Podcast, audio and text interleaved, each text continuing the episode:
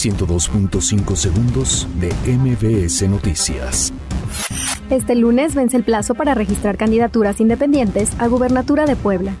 Andrés Manuel López Obrador afirma que ya se puso de acuerdo con Silvano Aureoles, gobernador de Michoacán, para solucionar el conflicto magisterial.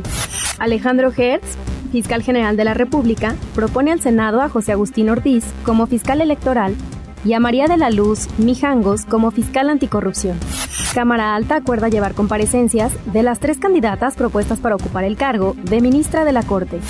Comisión Nacional de Derechos Humanos buscará acercamientos con autoridades por bloqueos de la Coordinadora Nacional de Trabajadores de la Educación.